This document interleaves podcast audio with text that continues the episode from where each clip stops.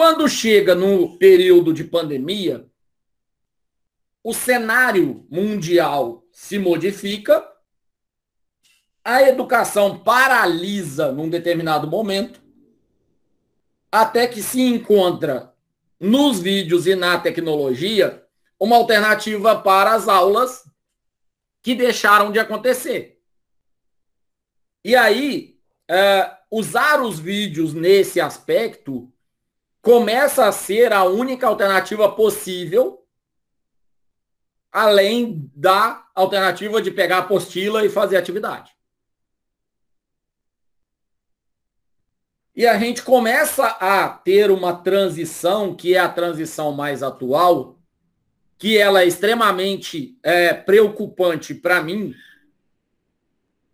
por uma questão de análise tecnológica e de análise cognitiva, de entendimento do indivíduo, do ser humano, que é a aula acontecer simultaneamente presencial e online.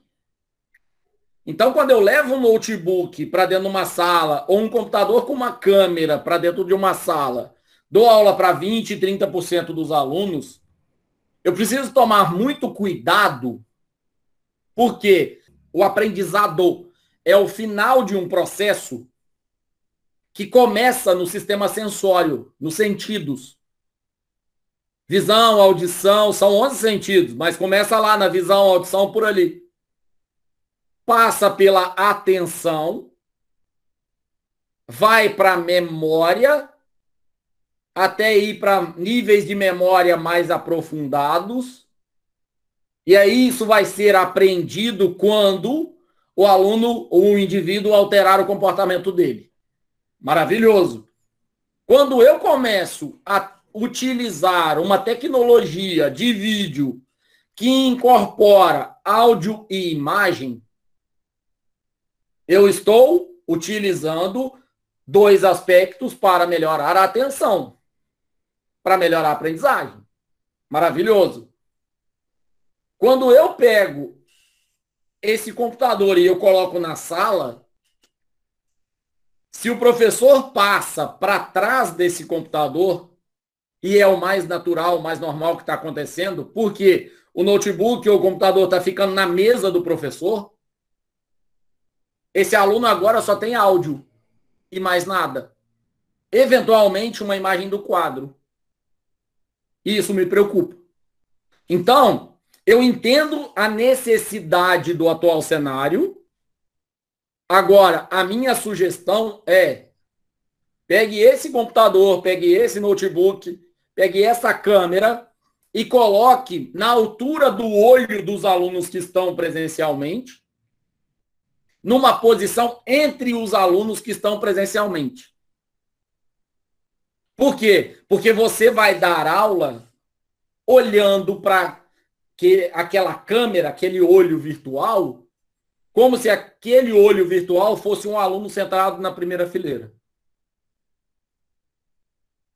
E para isso você vai precisar de muito pouco recurso, que é uma extensão.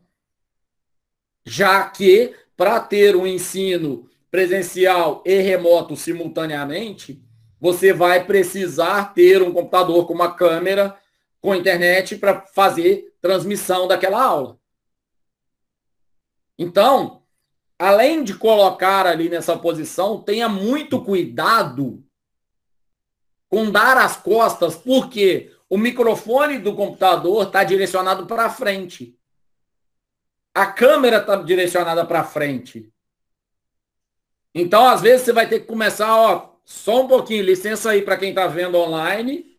Eu vou só tirar uma dúvida do fulano. E você vai lidar com esse online como se fosse um dos seus alunos presenciando uma aula. Como é que você vai ajustar essa câmera? Para pegar você no mínimo da cintura para cima. Por quê? porque essa câmera vai pegar quadro e você de um jeito como se o aluno estivesse olhando para a aula.